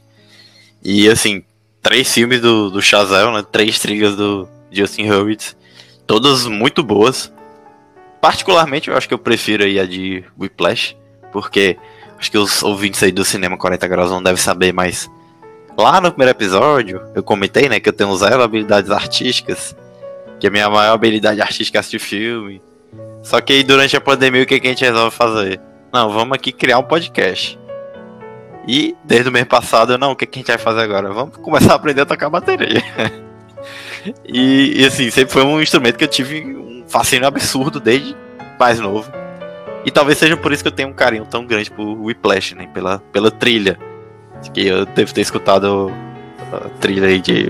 Especialmente as duas músicas principais, né? Whiplash e Caravan. Tô escutado em umas 200 vezes. Só no, na época do lançamento do filme, né? Mas assim, a trilha de La La Land é sensacional. Escutei também várias e várias vezes até hoje. É, as, as principais eu, eu gosto, acabo gost- gostando bastante, apesar de ter várias outras muito boas. Eu acho que a, a City of Stars e a Audition, né, do The Falls, Dream, acabam sendo músicas memoráveis aí, talvez, acho que das, das vencedoras aí de, do Oscar de melhor canção original dessa década, sei não, mas talvez seja, junto com a Glory do John Legend, a melhor. Mas pra E- mim, fácil é foi City of Stars. Fácil, fácil, fácil. de- É porque eu ainda acho que Glory, cara, Glory é surreal, como aquela música é sensacional. Então eu, eu boto empatado essas duas músicas como a- as duas melhores vencedoras da- do Oscar de melhor canção original da, da década. Então, assim, o filme por si só também é maravilhoso. Sim, sim. A Emma Stone tá sensacional, Ryan Gosling. E esse é o trailer aí pra qualquer fã de musical escutar pelo menos uma vez ao ano. Com certeza. E eu, eu sempre eu fico relatando o cara que desse filme, porque eu também toco alguns instrumentos e piano é um dos que eu não toco. É, Então, eu- mas eu sempre tive admiração, mas vez ou outra, como eu toco algumas outras coisas, quando eu vou pegar o piano, eu não consigo, eu consigo, quer dizer, desenrolar um pouquinho. Então, uma coisa que eu acho muito engraçada, a Cecília, ela toca, ela tá aprendendo a tocar piano, tá, tá, toca bem melhor que eu e tal. Só que muitas vezes ela se irrita, cara, muito, muito, muito, muito comigo. Porque pra mim, tudo, é o que eu fui dizendo, pra mim música é como se fosse uma sequência lógica. Então muitas vezes eu vejo como se eu estivesse jogando Guitar. Minha mão simplesmente vai pros lugares ali, eu só preciso olhar e às vezes escutar e fazer. Porque como eu tenho um pouquinho mais de experiência com alguns instrumentos, então tipo, é só aplicar basicamente o que eu faço no baixo, o que eu faço no, no violão, e foi colocar ali, então acaba fazendo sentido. Mesmo, mesmo a regra serve pra canto. Cara, uma das poucas vezes que eu vi ela com a cara de cu gigante pra mim foi quando eu, eu fiz o. eu fiz of Stars no, no piano. Nossa, é, aí, nesse dia eu vi essa menina puta. Eu não sabia que ela tava pegando essa música. E eu peguei e falei, olha. E fi- nossa, mano. Essa menina ficou puta, disse que não ia tocar mais piano. mas- Rapaz, não- ela só não me mandou eu tomar em todos, mandar todos os buracos no meu corpo. Mas ela, tá- ela tava meio revoltada comigo nesse dia. Cara, concluindo a minha lista, eu ainda tô um pouquinho abalado com essa bola do, do Toronto. porque basquete é o, é o melhor esporte do planeta, mas vamos falar de filme. Eu acabei, eu acabei, Qualquer de, dia- eu acabei de ver essa porra também aqui, viu? Tu falou. Eu abri aqui o caralho, mano. Faltando 0,5, E- mano. Vai se fuder. 0.5 no cronômetro. Ah, Mas a gente deixa aí por um episódio especial de, de basquete. Vou fazer um episódio de basquete. Vai ser Space Jam mais, mais 4 aí. É, mais quatro. E pra fechar minha lista, a origem do queridinho aí da galera, Christopher Nolan. E, assim, outro grande compositor que a gente joga aqui na, na roda, que é o Hans Zimmer, né?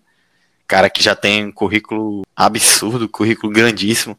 Costuma sempre trabalhar com o Nolan. E lembrando aí que o trailer de A Origem trouxe pra gente aquele icônico efeito do que absolutamente todos os- os trailers de 2010 pra cá usaram exaustivamente até ninguém aguentar mais. Todo trailer tem esse efeito.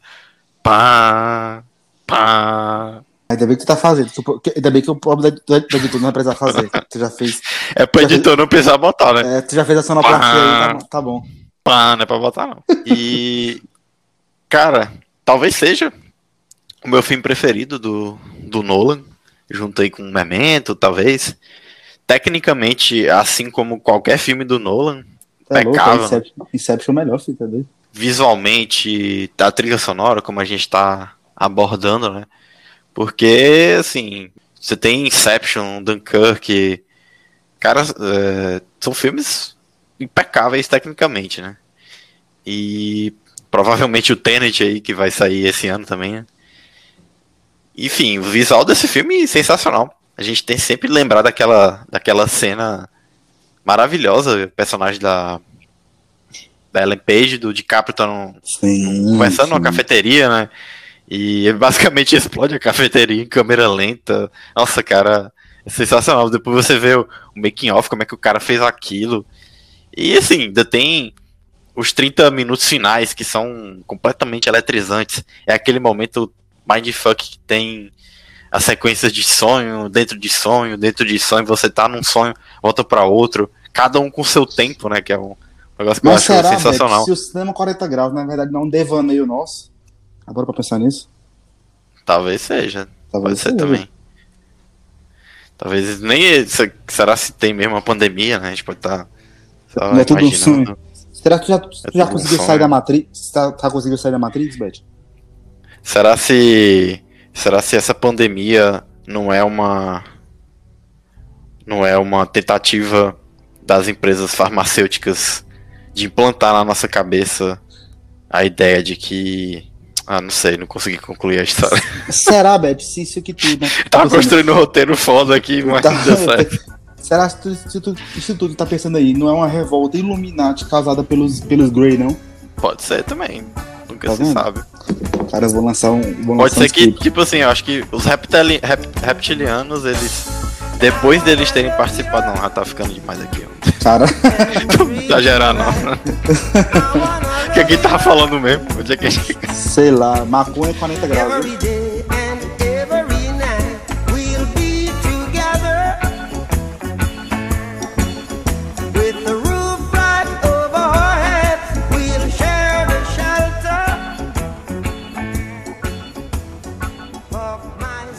Bicho, mas esse é, esse é o conceito de Inception, né? Você tá num sonho. Ah, isso aqui é um sonho, né? Porque.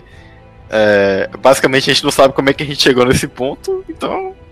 Como diz o personagem do, do Leonardo DiCaprio, você.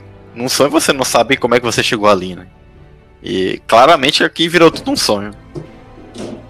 Claramente é um Inception. E cara, eu acho que um negócio engraçado de Inception é o que se tornou o nome, né? Virou um sinônimo aí de, de mindfuck, né? Que é um, uma coisa dentro de uma coisa, dentro de outra coisa.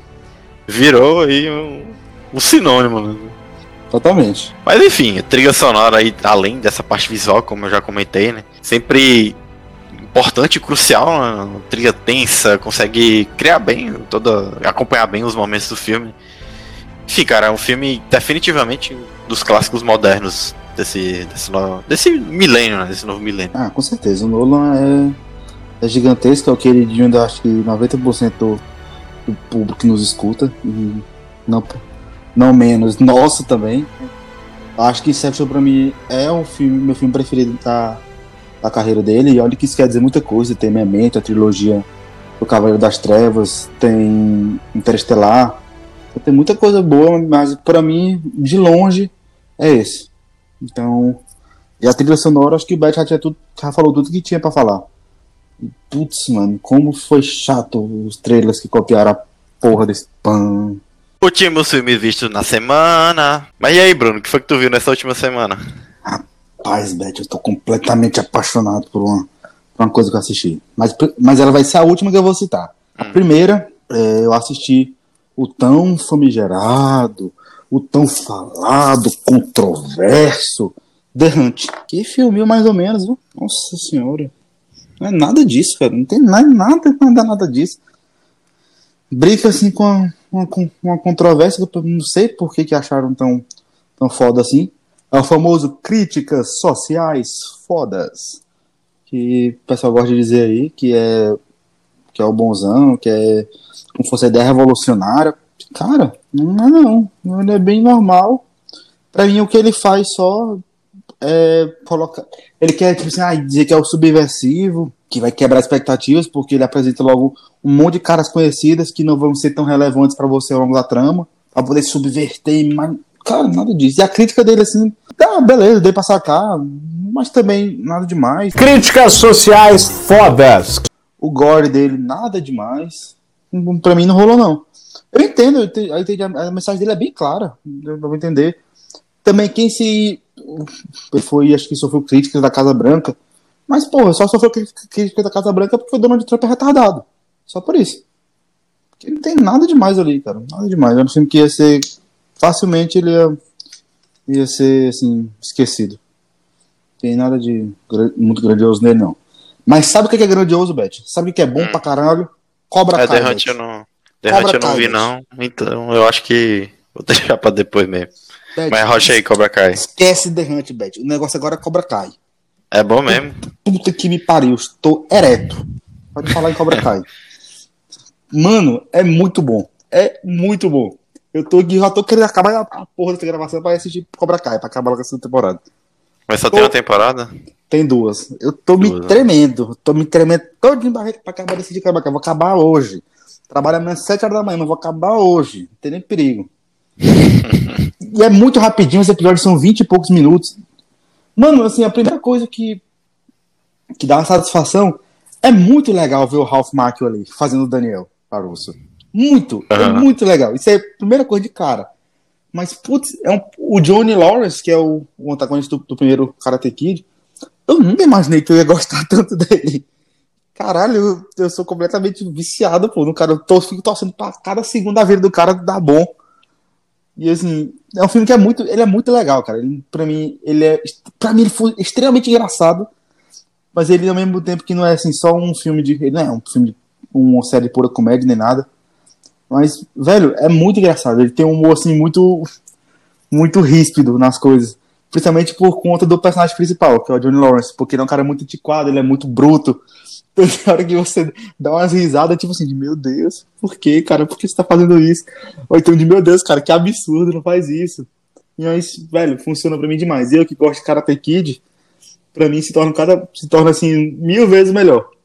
Mas acho que mesmo que você não goste, mesmo se você tiver só um conhecimento assim, ou que você vá na Wikipedia e consiga ler o resumo, mas pra mim você tá- vai estar perdendo uma, uma- uma grande obra que hoje em dia é muito subestimada, mas velho, vai no Cobra Kai, é muito bom, é muito bom. É rap- e rapidinho você assiste, você se diverte. Eu mesmo tá, é, sem dúvida eu falo aqui pra você que é uma das séries dos últimos, ele, talvez 5 a 10 anos que eu mais gostei.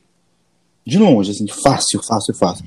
Entrando aí com o gotezinho da vida, o The Boys. Mas, tipo, acho que eu, de eu ficar mais ansioso pra assistir, ela foi, foi com certeza tá no top 5. Ah, cara, legal. Não sabia que era tão bom assim, não. É, eu não Eu sei dava uma coisa assim, muito depois. particular, mas assim, eu assisti, cara, eu me diverti muito.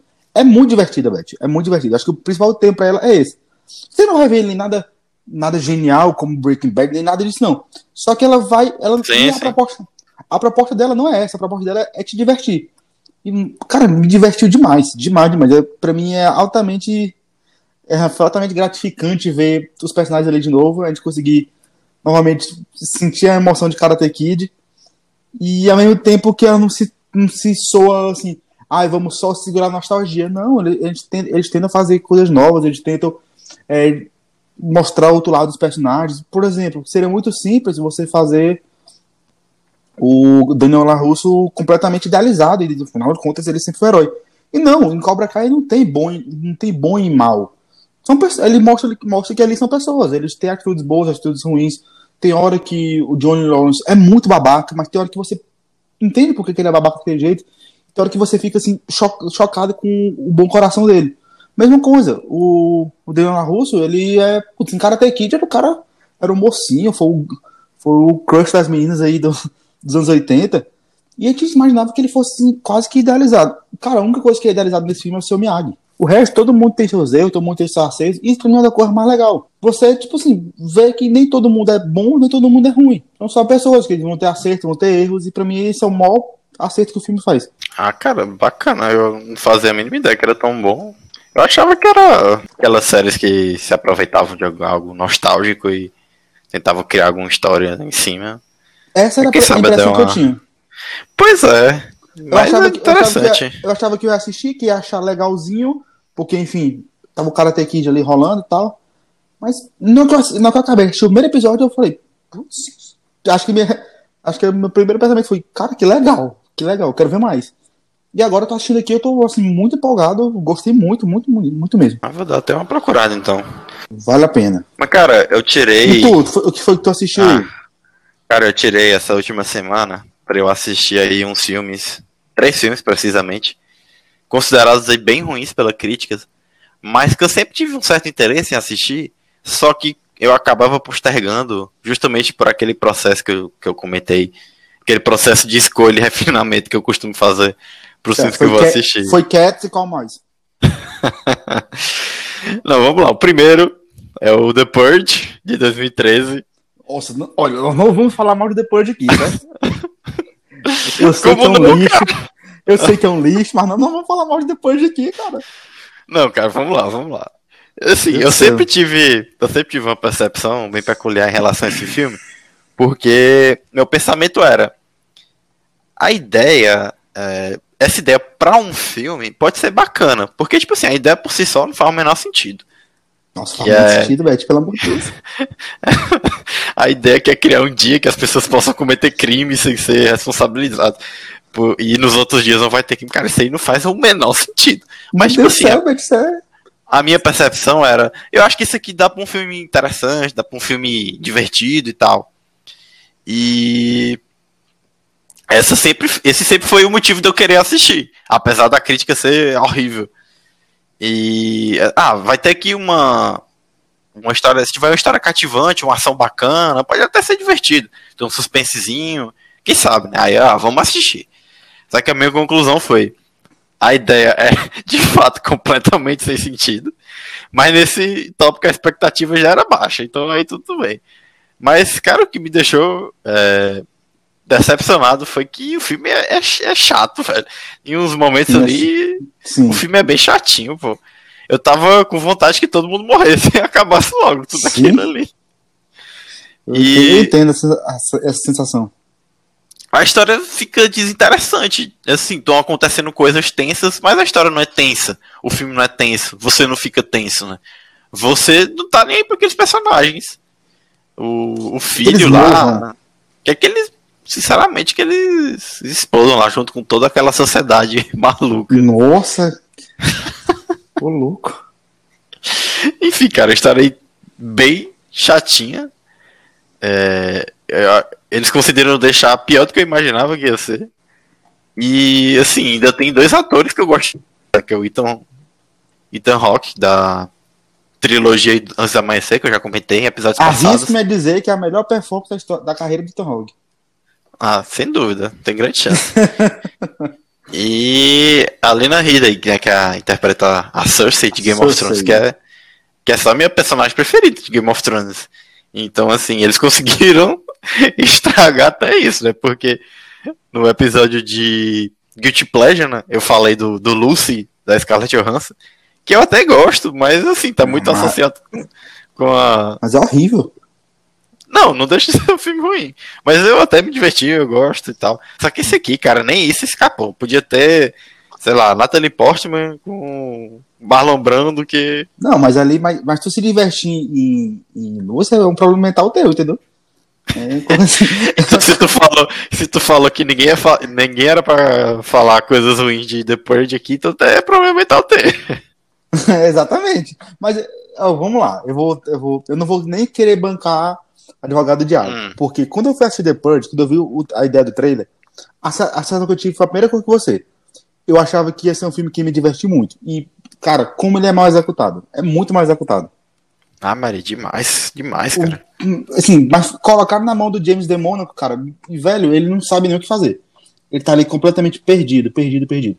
E o que é pior, é, era um filme que dava pra ser assim, beleza, a ideia é absurda ali, concordo totalmente. Tô agora.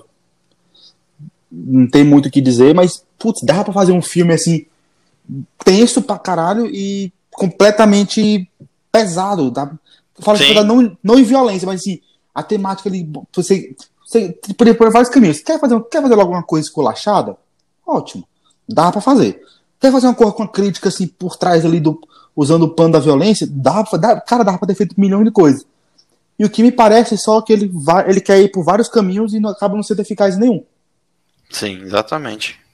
E o que é mais chato é saber que nas sequências isso só piora. Isso só piora. Nossa, consegue ficar pior nas sequências. Só, o, o segundo, que, é, que sai o Ethan Hawke entre o Frank Grillo, é melhor. É melhor, porque por conta, porque ele meio que abraça mais o, o lado da ação e tal. Mas, cara, se você sente que você tá ali vendo uma coisa que poderia ser muito, muito, muito melhor. Quando ele coloca ali a questão do Frank Grillo, que é. E vai, e vai assim, vai. Se você, você vai assistir esse filme, você tem que fazer uma série de concessões. Você tipo assim, ah, beleza, absurdo, mas passa, absurdo e passa, ah, absurdo e passa, tranquilo, ah, absurdo e passa. Mas, velho, aí vai, o segundo tá ali meio ruim, beleza. O terceiro, eu acho que é o ano da eleição, que é o. Que é, é, o terceiro acho que é o melhorzinho, eu acho, mais ou menos. E assim, mas todos são aquém do que era pra ser.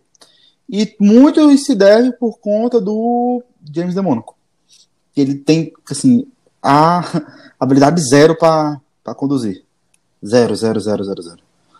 E foi feito depois a, a série né, de televisão para HBO Prime, que já foi até cancelada.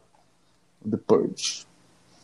Não rola, cara. Não rola, sinceramente. eu- É, muito, é muito foda, porque eu, eu criei um hype pra assistir, pra assistir esse filme. que pra mim foi muito broxante, foi muito broxante. Porque quando eu, eu fui, felizmente, não, não estreou no cinema, ia estrear no cinema Teresina, mas não estreou. Isso, ó, muito tempo atrás, muito tempo atrás. Então eu esperei sair pra DVD. Foi lá na falida Mar DVD. Falida não. Deus a tenha. Fui, fui lá na Mar DVD, aluguei meu DVDzinho, levei pra casa animadaço. Não queria papo com ninguém, só queria assistir meu filme. E quando acabou, eu fiquei muito puto porque eu vi que o pessoal tinha perdido meu tempo. E eu acho que a pior coisa que um filme pode ter a sensação que dá é essa, que você perdeu seu tempo. É, cara, e é por isso que meu veredito é: esse filme é ruim mesmo. Então, pode dar minha sugestão aí, não, não veja não, porque nem divertido ele é. Agora vamos pro segundo. Ah. Quer ver treta, cara? Tu quer ver, tipo assim, gente querendo. Gente que vai se matar, vai fazer qualquer coisa. Vê Battle Royale do. Nossa, cara, aí sim. É Sensacional muito melhor, muito melhor. E o que, o que eu te digo me- melhor, eu acho ainda, Beth, o filme do Battle Royale ruim. Porque eu, eu, é um dos meus livros preferidos. E mais do que o livro, pra mim, que funciona maravilhosamente bem, é o mangá do Battle Royale. Nossa senhora, mano. É uma delícia. Nossa, eu sei que eu gosto demais do filme. Gosto O muito. filme, o filme, assim, não é que o filme seja ruim, mas comparado com esses dois, ele fica. Ele, pra mim, fica ruim. Eu, eu primeiro li o mangá. O mangá é extremamente gráfico. Muito gráfico, muito gráfico. É uma das coisas mais pesadas que eu já li na minha vida. E eu fiquei assim, caralho, que. e Eu, nossa, minha adolescência, que massa. E aí eu fui ver o filme e eu fiquei, ah, mas é só isso? Sendo que o filme já é pesado, o filme é, mas eu tava tão empregado com o mangá que eu fiquei, caralho, só isso? Aí eu fui ler o livro, o livro parece uma bíblia, cara, é gigantesco. Li, li, li ele duas vezes, empolgadaço. E assim, comparado com eles, o, o filme é, é ruim.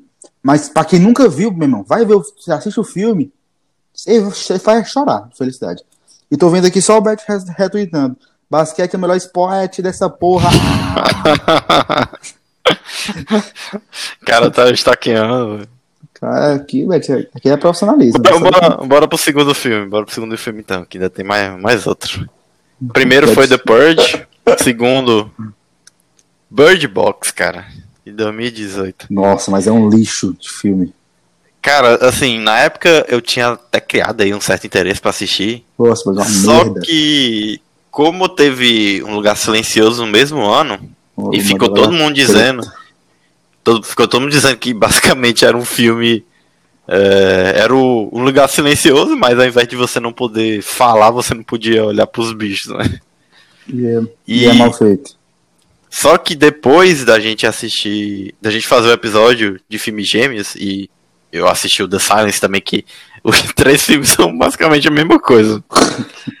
Aí eu pensei, rapaz, já que eu assisti esse filme aqui, vamos então ver o Bird Box, que eu nunca vi. E assim, eu não considero ele horrível. Ele é até É muito bem ruim. feitinho em alguns momentos. A Sandra Bullock, que acho que é a única coisa boa do filme, tá bem. Ah, é, isso aí a gente tem que dar o braço a torcer, tá? Maravilhoso. Mas o problema é que, assim, ele é aquele medíocre, selo mediocridade, né? Porque o The Purge, ele não é medíocre, o The Purge é muito ruim. Mas ele, já, ele nem esse selo tem. Já o Nossa. Bird Box, ele é, ele é medíocre mesmo, cara, porque... Assim, ele fica muito chato em alguns momentos. Ele tem aí essa estrutura de alternância entre passado e futuro, que é, acho que até é bacana.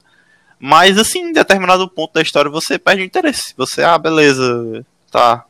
Tem até uma pseudo-discussão aí que eles acabam trazendo, que é se, numa situação daquela, né, será se vale mesmo a pena só você ficar tentando sobreviver, né, será se a gente pode é, além, passar para além do básico, né, porque pô, eles estão ali no, numa situação pós-apocalíptica que eles estão só sobrevivendo.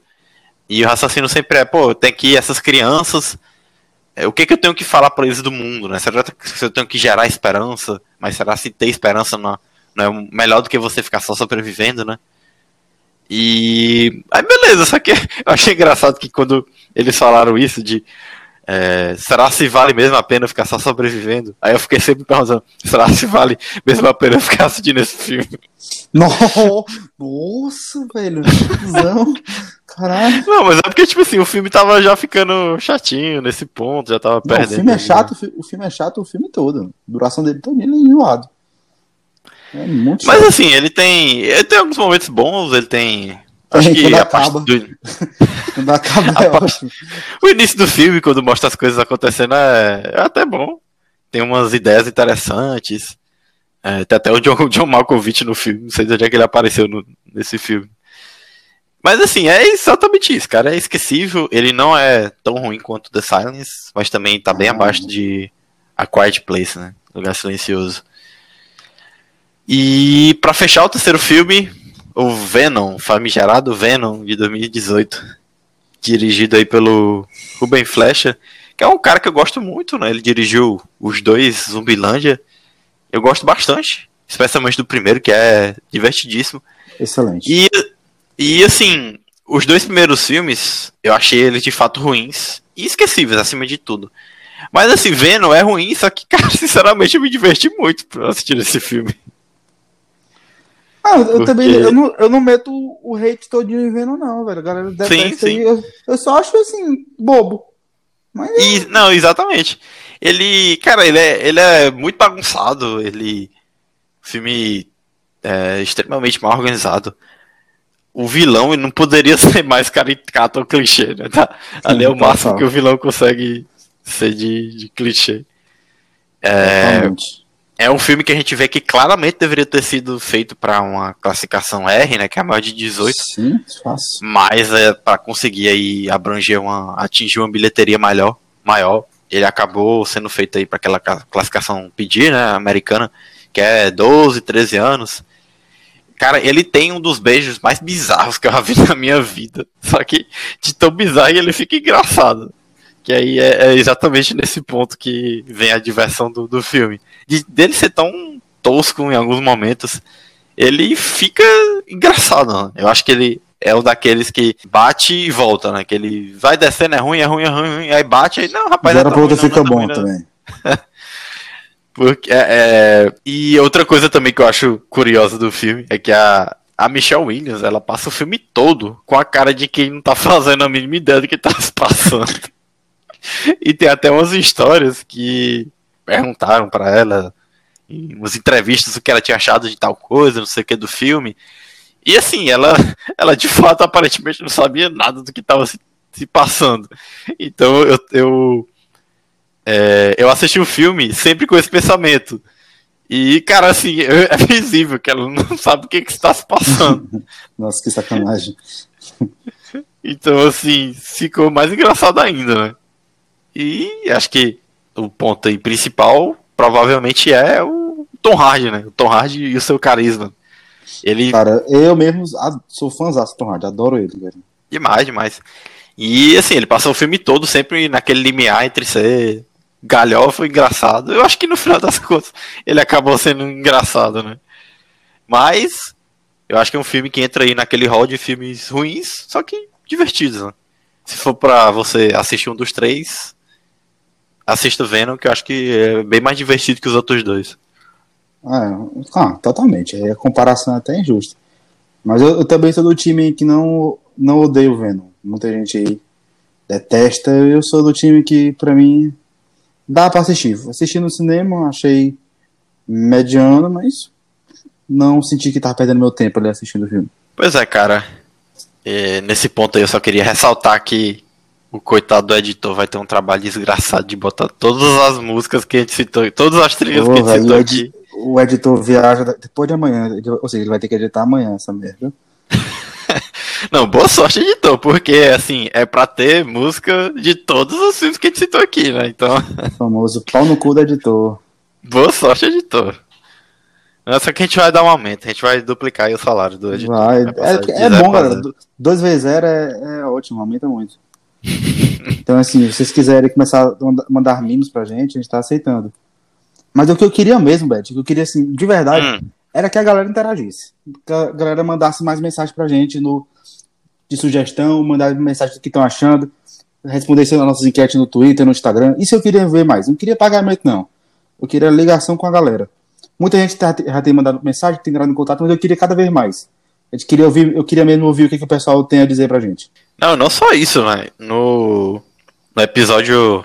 Que foi no episódio do cinema de ação. Que eu comentei aí que quem tivesse escutado todos os prêmios estava apto a receber uns prêmios. Ou quem tivesse escutado todos os episódios, né? Tava apto a receber uns prêmios aí. Duas pessoas já vieram falar comigo. E só não receberam os presentes ainda por causa da, da pandemia, mas em breve receberão. Então, quem tiver escutado tudo aí, só falar com a gente que Promessa vai é dívida aqui, receber. galera. Que Promessa é dívida. Eu falei, se tiver escutado tudo, só também não, não, não pode ser sacana, né? Dizer que escutou tudo, mas não tiver escutado. É, aí Porque- Deus, Deus castiga, tá dizendo? Deus castiga. E assim também, né? não é como se fosse uma barra de ouro o prêmio, né? Mas ele tem um valor sentimental muito grande, só digo isso. E, enfim, quem tiver, quem não tiver escutado também pode falar com a gente, mandar sugestão, comentário do que achou é, dos, ep- dos episódios aí que vocês escutaram, o que, que acharam do episódio que a gente trouxe essa discussão, né? Enfim, o que você quiser, né? É, Esse espaço aqui é, de, é pra você, é de vocês, velho. Pode conversar com a gente, isso, dizer o que vocês acham, não tem problema não. A gente quiser tiver alguma crítica, eu falo assim, não, achei melhor quando fizeram tal formato. A gente tá aqui mesmo pra escutar, até porque quem escuta o podcast são vocês, a gente quer que seja o melhor possível. Mas, sempre ressaltar aí, agradecer a todo mundo que tá escutando e principalmente quem escutou até esse ponto. né? Quando a gente vê que uma pessoa escutou até o final do episódio é muito gratificante, né? E cada vez mais pessoas têm escutado tudo. E é isso, galera. Pra encerrar aí, como diz o grande crítico Pablo Vilaça, bons filmes. Bons filmes pra você também, Beth. Então, saindo daqui hoje, Beth, eu vou ali meter, agora meter o Cobra Kaizão no, na Netflix e tu vai assistir o famosíssimo aí The Purge 3 Anarquia. Nada, Vai cara, lá. vou continuar nos playoffs, que tá uma loucura. Agora é Denver e Clippers. Então, Cara, cara louco. Pô, vai lá, Beth. Pessoal, vai se despedindo aqui. O Cinema 40 Graus vai ficando por aqui. Um beijo pra vocês. Fui.